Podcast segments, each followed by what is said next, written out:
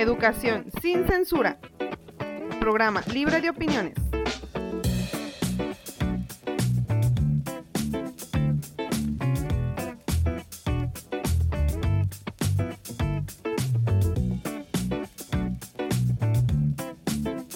Muy buenos días, tardes, noches, este, no sé en qué horario nos estén escuchando, pero el día de hoy traemos de nuevo su podcast favorito, Educación sin Censura. Como sabemos, el 14 de febrero no solo se festeja el Día del Amor y la Amistad, también se festeja el aniversario de la fundación de nuestra bella ciudad de Guadalajara y capital del estado de Jalisco. Su nombre proviene del árabe, que significa río que lleva piedras o valle de las fortalezas. Bien, ahora sí que hablando de la historia, Guadalajara tuvo tres fundaciones, que la primera Bien, la primera fundación de Guadalajara sucedió en 1532 en Ochistlán. La villa de Guadalajara fue fundada por 42 vecinos, que sin embargo duró poco menos de un año en ese lugar cuando se decidió trasladar la ciudad a un lugar donde hubiera más agua y mejores condiciones de vida.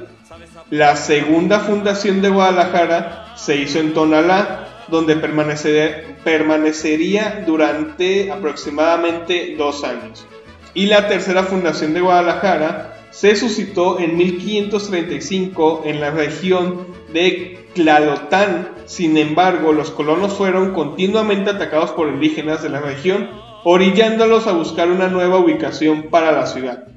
Finalmente, el 14 de febrero de 1542, la ciudad de Guadalajara fue fundada por cuarta y última vez en el Valle de Atemajac sobre, la, sobre el margen del río San Juan de Dios, lo que hoy conocemos la calzada, y aquí vamos a hablar de Beatriz Hernández, quien fue parteaguas para que se llevara a cabo la fundación de la ciudad. Si hablamos de la fundación de Guadalajara, tenemos que mencionar que fue por una mujer. Esa mujer llamada Beatriz Hernández. Simplemente un día cualquiera que ni tan cualquiera, porque hoy lo conmemoramos, dijo aquí y clavó un cuchillo para dar inicio a lo que es Guadalajara de nuestro tiempo. Bien, pues ahora sí que eh, vamos a dar inicio a los datos relevantes. Hay muchas leyendas urbanas en torno a la fundación de Guadalajara, pero eh, una de las principales creo que es en la actualidad donde tenemos mayores leyendas y mayores datos relevantes. En este caso nos van a apoyar nuestro compañero Pacheco, nuestro amigo Pacheco, y la maestra Esperanza. Vamos a empezar con las historias. A ver, platíquenos qué nos traen de nuevo. Yo creo que podemos empezar precisamente con eh, el por qué a los que nacimos y vivimos, eh, bueno, sobre todo los que nacimos en Guadalajara, nos dicen tapatíos. Y esta es una palabra muy interesante, proviene del náhuatl, que era como la moneda o el tipo de cambio que se utilizaba en aquellas épocas cuando se fundó Guadalajara. Y un eh, tapatío quiere decir eh, que vale por tres. ¿Por qué? Porque era un costalito que contenía 10 granos de cacao y que podías cambiar por tres artículos diferentes. Que bueno, obviamente en el náhuatl es tapatl, que eh, en la actualidad se conoce como tapatío, entonces tapatío quiere decir que vale por tres, entonces los tapatíos valemos por tres, o sea que valemos mucho. Y no andamos valiendo madre como dicen. Perdón, y no andamos valiendo como dicen. Ah, exactamente, es la esperanza. Yo recuerdo de la Guadalajara de todos los tiempos, quizás lo que me viene a la mente es mm, parte de mi juventud. Y yo me voy al, aspecto de, los centros recreativos, a la música, y para esto les menciono el Roxy, que fue lo que me tocó a mí vivir de joven. ¿Quién no fue a un concierto al Roxy? Pues nosotros no, maestro, porque este, ya cuando. Yo, yo, alcancé a escuchar del Roxy, pero ya era cuando ya estaba en decadencia y ya, la verdad, sinceramente, a mí no me tocó un concierto en el Roxy. A mí me platicaron hace, no hace mucho que ahí tocaban bandas legendarias, una de ellas Radiohead, que precisamente a mí me platicó mi cuñado, él vivía cerca de por ahí, que los vio salir del Roxy. O sea, que él vio a la banda salir del Roxy, pero icónicos a nivel mundial. Así es.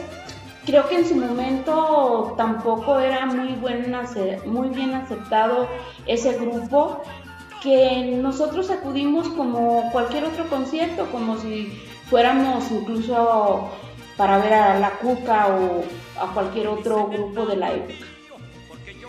Eh, otro lugar icónico de conciertos eh, y, de rock mexicano, no solamente, este, bueno, ahí se presentaban los exponentes del rock mexicano a nivel nacional, pero aquí en la ciudad de Guadalajara, eh, la cucha acústica del Parque Agua Azul, que ahí, este, Maldita Vecindad, el Tri, y también era un lugar icónico de, hablando musicalmente hablando más bien, y que hasta, por la, la fecha existe todavía el lugar, pero pues ya está prácticamente abandonado, por así decirlo.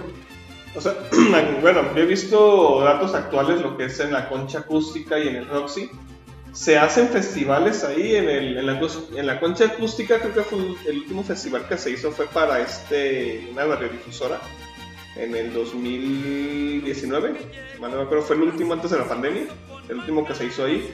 Y se hizo aparte otro festival para rescatar al Roxy, porque ahorita están a ruinas. O sea, ahorita si uno pasa y está ahí por el centro, ya Roxy ya no existe. Y se hizo un festival para eso, para tratar de rescatar. Bueno, eso de no existe me suena así como si yo también no existiera. Pero mm, realmente el centro histórico ha sufrido muchas transformaciones.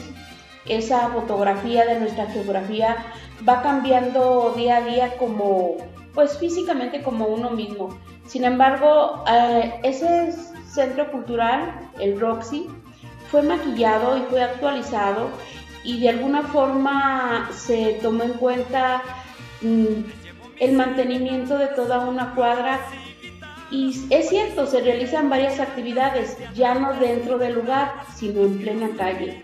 Y respecto a la concha, bueno, se pasaron los conciertos a lo que también son las fiestas de nuestra bella Guadalajara, las fiestas de octubre. Y hablando de, bueno, pasando ya este, también hablando de transformaciones, de, ya sabemos que, como dijo este, la maestra Esperanza, empezaron en el Roxy, este, la concha acústica y se pasaron a las fiestas de octubre y todo se va transformando. Hablando de transformaciones en el centro histórico de Guadalajara, que, que, actualmente ya no se menciona, pero que antes era muy mencionado. El típico de, ¿dónde vives? ¿De la calzada para allá o de la calzada para acá?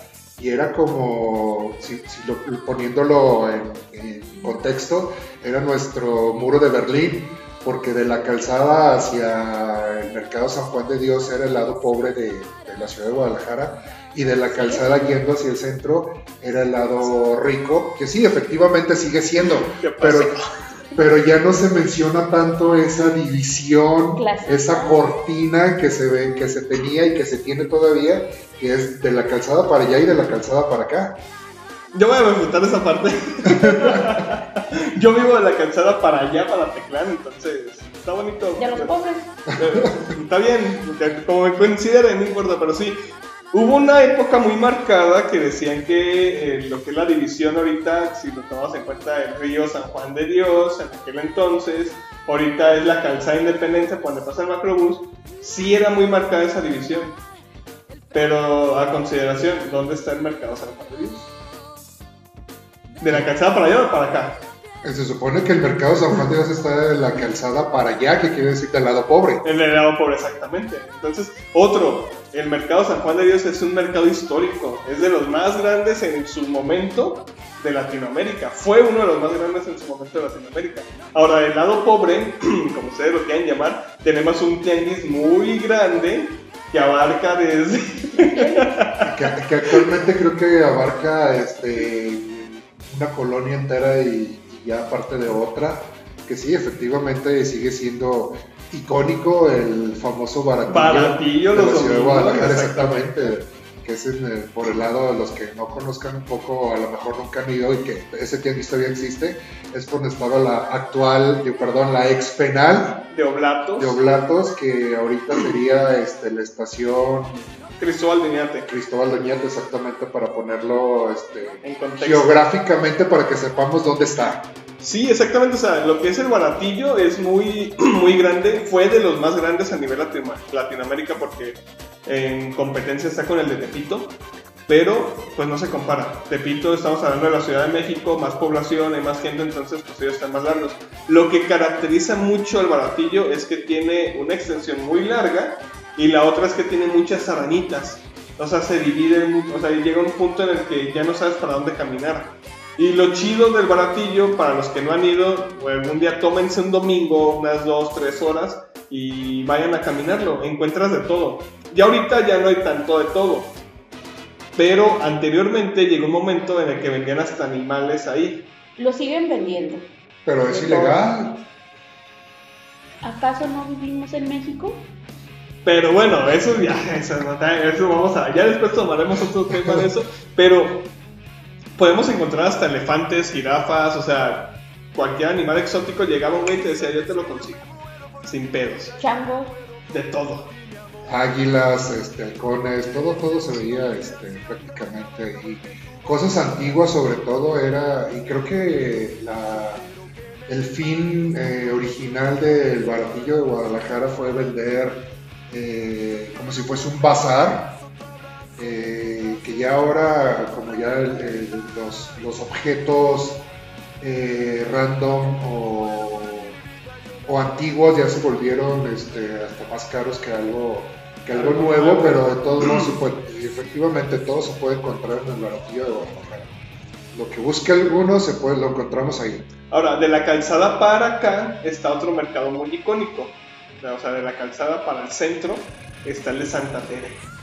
Una Zona. zona muy bonita, bueno, en aquel entonces era muy bonita, muy nice hasta la fecha, pero estamos hablando de que hasta la fecha el mercado de Santa Tere es icónico, inclusive tiene canciones hechas por, por algunos artistas de Guadalajara precisamente que hablan de eso.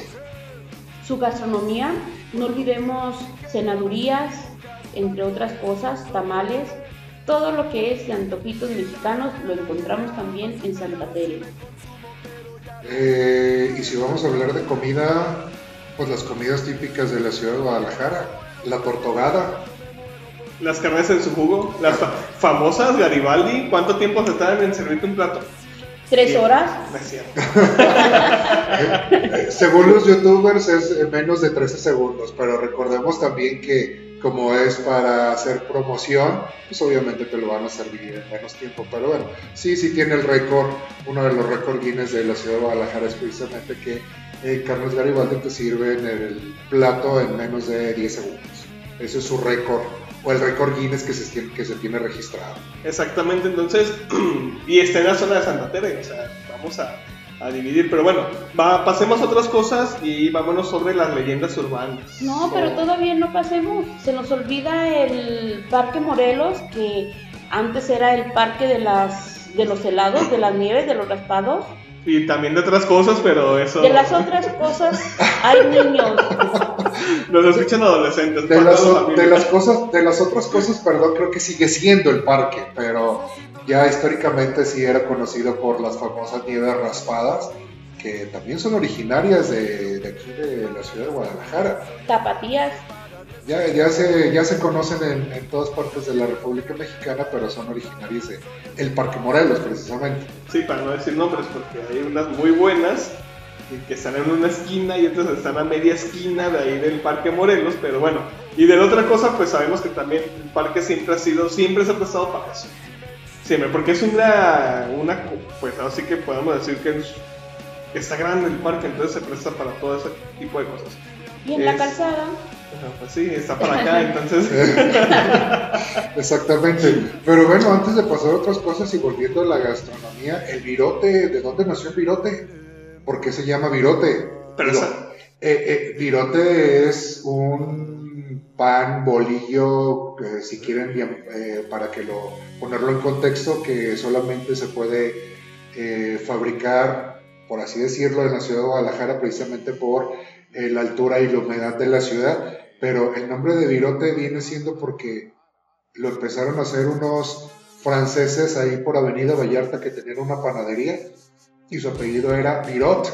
Entonces la gente decía, vamos al pan con los virotes y de ahí nació el nombre. O sea, no es un, es un pan exclusivo de nuestra ciudad, sí, pero eh, derivado del apellido de eh, unos franceses que empezaron a hacerlo aquí en nuestra ciudad. Salado y a veces hasta con ajito. Había, allá en, bueno, en León, Guanajuato, le dicen al, al virote allá que traigan un virote de chichi o con chichi, por la terminación que tiene el virote aquí en Guadalajara. Está chistoso. Vaya, qué chistoso. ¿Cuál era el punto que íbamos a pasar? Ah, ya, el siguiente punto. Bueno. Los líquidos y el tejuino y el ah, tequila. El tejuino y el tequila, otro en gastronomía. Bueno, pero el tequila es este endémico del estado de Jalisco, pero sí, sabemos que es... Familia Cuervo. Exactamente, según, según cuenta la leyenda, hablando de leyendas. Pasando otras cosas. Pasando otras cosas, y, sobre todo es leyenda, ¿no? No, no se tienen datos este, a lo mejor fidedignos, pero es leyenda. Se dice que la esposa del dueño de la casa de los perros, un tal José Cuervo era el eh, mayordomo de los dueños de la casa de los perros. Cuando muere eh, el dueño, obviamente su esposa se casa con ese mayordomo y que de ahí nació la famosa casa tequilera José Cuervo. Dice la leyenda. Dejémoslo en leyenda. Ok, ahora sí que. Pues esa casa está muy famosa, está en alcalde, está sobre alcalde. Y los restos de ese señor, comentábamos que. Se en el panteón francés. En, la parte francesa del panteón de Mezquitán. Otra leyenda. Otra Hablemos del panteón de Mezquitán porque como todo mundo sabe, o al menos los que somos de Guadalajara, sabemos que se divide en dos y es una calle por la que pasa en medio. Hay una leyenda muy, pues así que no, sé, no sabemos si es popular, bueno, es popular, pero muy poco la conocen. ¿Qué pasó con los cuerpos? A ciencia cierta nadie sabe qué pasó con los cuerpos, todo el mundo tenemos la creencia o la leyenda popular dice que se quedaron ahí y que simplemente le pusieron pavimento por encima. Bueno, no es el único panteón donde se ha hecho eso y se ha construido ya sea un fraccionamiento o cualquier tipo de vivienda. Creo que es el... que no me extraña. ¿Cómo se llama? Es la típica... Ah, bueno, lo de los túneles en... Y seguimos con lo que, que están ahí en Catedral y con de... La Santa Inocencia. Entonces es una clásica leyenda urbana que pues tenemos todos los zapateos que se construyen sobre cementerios, sobre este las escuelas se construyen sobre cementerios. Esa es otra leyenda urbana, dicen que toda, en todas las escuelas, y no nomás de Guadalajara, sino de la zona metropolitana, dicen que están construidas sobre un cementerio, que por eso luego asustan y se aparecen y etcétera, etcétera. O sobre alguna casa de velación Ok, no voy a, no voy a decir eso, pero bueno. Eh, pasamos a. Ahora sí que seguimos con las leyendas y los túneles. Hablando, precisamente hablando de leyendas urbanas, de los túneles de la ciudad de Guadalajara, que eso no es leyenda. Sabemos que existen todos los túneles. Lo que no sabemos, hay muchos youtubers que ya han entrado a los túneles no nos dicen la ubicación por la donde se entra, pero según ellos, a muchos de los túneles se entra por las alcantarillas del centro de Guadalajara. Y sabemos que, bueno, por lo menos yo tenía pensado, o yo pensaba, que eran de la época cristera, pero no, son más antiguos. Se supone que Miguel Hidalgo y Costilla, su paso por Guadalajara, utilizó varios de esos túneles para escapar. Y hablando de leyendas, una bella leyenda de nuestra catedral, la de la Santa Inocencia. ¿Alguno de ustedes este, la conoce? Pues creo que todo el mundo ha ido a la catedral y ha visto que está el, el cuerpo Una, in- una niña. una niña, sabemos que está ahí y todo el mundo conoce esa leyenda, pero platíquenos más, maestra. Bueno, Inocencia, que era su nombre real. Era una niña que quería hacer su primera comunión. Pero como siempre hay un obstáculo, en este caso su padre no se lo permitía. Y ella a escondidas asistía al catecismo hasta que un día se logró aprender todos los rezos y lo que necesitaba para ese evento. Las monjas, al verla muy motivada, le compraron su vestido. Llegó ese día y muy ilusionada fue a darle la sorpresa a su padre, que él se espantó y le clavó un cuchillo. Entonces, el padre huyó, pero los vecinos la llevaron a la catedral, que es donde reposan sus restos. Aquí la leyenda urbana dice que aparte de crecerle las uñas, le crece el cabello y que siempre se le está dando mantenimiento por lo mismo. Y si tienen tiempo, cualquier domingo o cualquier día de la semana pueden darse una vuelta para comprobarlo. Ya me vi yendo con mi, con mi regla cada fin de semana a ver si ya le creció una parte. Eh, tenemos otra, y esa no es leyenda urbana, esa se nos pasó comentarla cuando hablamos de la parte musical o de las- los lugares de, de entretenimiento este, aquí en la ciudad de Guadalajara. En los ochentas, en los ochentas, a mí no me tocó, pero sí escuché hablar de eso. A ver, Esperanza. en los ochentas el Vallarta Tour, que era los martes un camión que salía de la Arena Coliseo y que hacía un tour por los antros de Guadalajara, especialmente por el lado B, que el lado B era así como que lo máximo en ese tiempo. Y era toda la noche y el camioncito, llegabas a un antro, te metías y no te querías ir otro, el camioncito estaba allá afuera y te iba llevando todos los antros que estaban por Avenida Vallarta. Bueno, no es tanto en los ochentas, ¿eh? Es en los noventas y no tanto un, un camioncito, vaya que sí es leyenda entonces, sino es eh, una carroza, una las típicas Calandrias. Bueno, y no nada más se hacían para la zona bien, sino también para la zona pobre. Y ambos eran esos recorridos donde aparte de visitar varios bares, pues bueno, se pasaba una noche encantadora. Y sí, sí me tocó vivir tanto para el, lado este, de la gente bien como de la gente no tan bien. Y hablando de recorridos, el famoso o los famosos recorridos del Panteón de Belén, que ya también se hacen en el Panteón de Mezquitán, pero que originariamente solamente se hacían en el Panteón de Belén, que es el no sé, no tengo el dato preciso si sea el primer panteón que existió en la ciudad de Guadalajara, pero sí es uno de los más antiguos, porque creo que hay este, criptas de, que datan de 1500, etcétera, etcétera. Entonces, los famosos recorridos del Panteón de Belén. Sí, el, mm, tanto el Panteón de Belén como otro tipo de lugares mm, han tratado de conservarlos y los han hasta mercantilizado, por decirlo de alguna manera. Explotados, es la palabra. Está bien explotado, pero eran lugares donde uno acudía, a mí me, me tocó todavía alumna de bachillerato y de secundaria, donde podía uno ir por fruta y a sentarse a leer en el pasillo tranquilamente, donde los fantasmas y las ánimas dialogaban con uno. Hay una historia, ahorita que hablan del Panteón de Belén, este, hay muchas historias, en, acá, acabo de ellas porque está pegadito el Hospital Civil Viejo.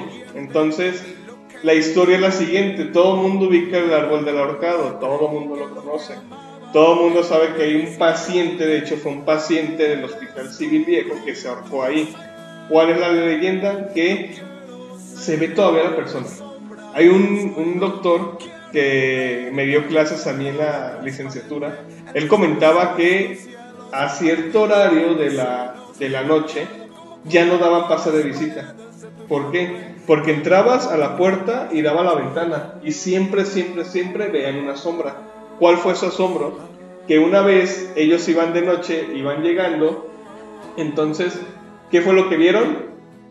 La persona cómo se asomaba por la ventana y salieron fugados, o sea, salieron en chinga los doctores hacia la central de, de enfermería pero ¿cuál fue la sorpresa? Que eh, ellos no sabían precisamente que ese lado daba, daba, hacia el Panteón de Belén.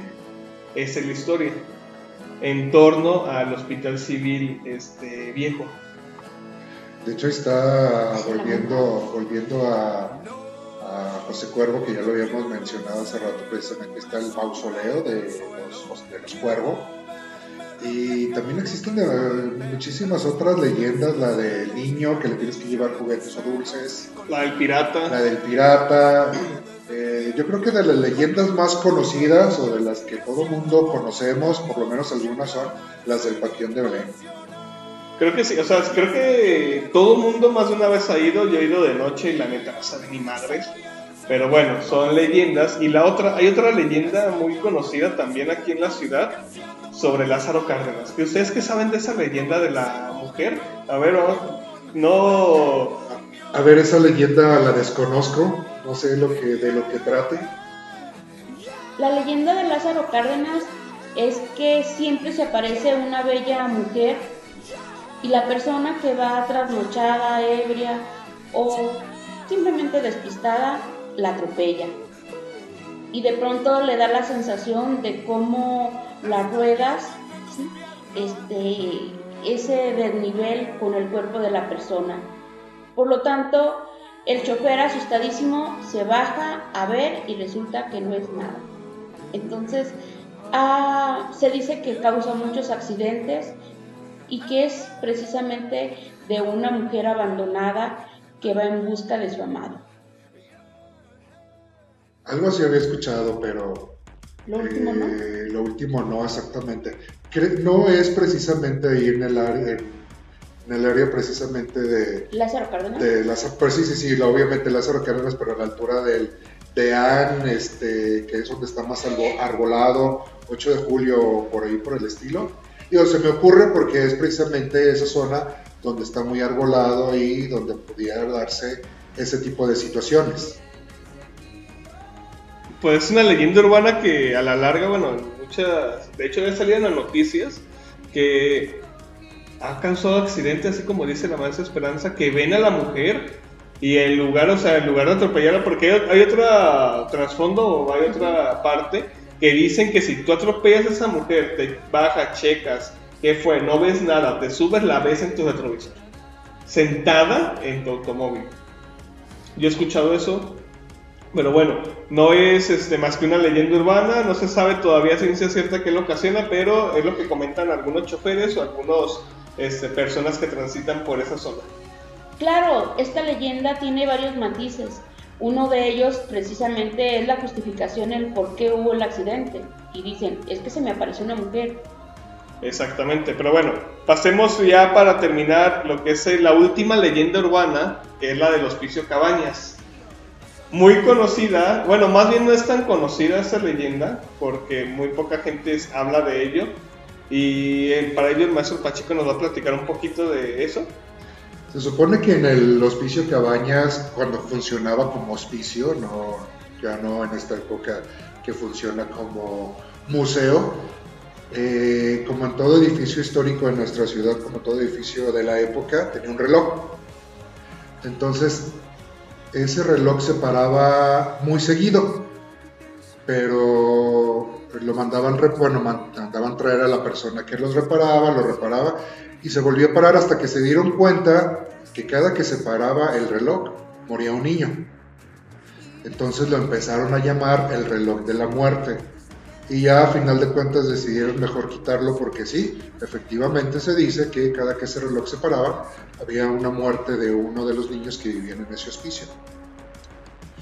Así es, este fue retirado porque las mismas monjas les causaba pues hasta miedo de que precisamente ese reloj les anunciara el fallecimiento o la pérdida de uno de sus niños. Bueno, pues eso es eh, ahora sí que una leyenda más. Esa no es tan conocida, de hecho muy poca gente sabe de esa leyenda. Pero bueno, eh, ¿alguna otra cosa? Bueno, festejemos este aniversario de Guadalajara conociendo su sinfín de leyendas, porque nosotros mencionamos a la ligera algunas, pero así como el tapatío vale por tres, imagínense cada uno de nosotros aprendernos tres leyendas. Obviamente esas leyendas eh, son de hace mucho tiempo atrás, pero por ejemplo, una que no es leyenda, pero sí es algo actual, eh, el Paseo Alcalde, que ya podemos disfrutar desde los dos templos hasta la normal, una caminata por la tarde si ustedes quieren, y sin tráfico alguno. Creo que ese fue un acierto muy bueno que se le ocurrió a nuestros gobernantes y que se hizo realidad. Me voy a carcajear. ¿Cuánto? Ok. Me voy a carcajear porque no puede dar uno ni siquiera este, 10 pasos, 15 pasos que no se atreve, que se no se nos atraviesa un vendedor o alguien que nos ofrece evangelizarnos. Bueno, recordemos que eso de los vendedores es también muy típico de nuestra ciudad y de todo México. Así es de que, bueno, ya sabemos esquivarlos por lo menos. Y a los de cualquier otra religión que nos quiere evangelizar, pues simplemente pasamos de largo y asunto arreglado. Exactamente, pues bueno, eso es todo por el día de hoy. No queda más que decir. ¿Algún otro comentario, maestros? ¿Maestra?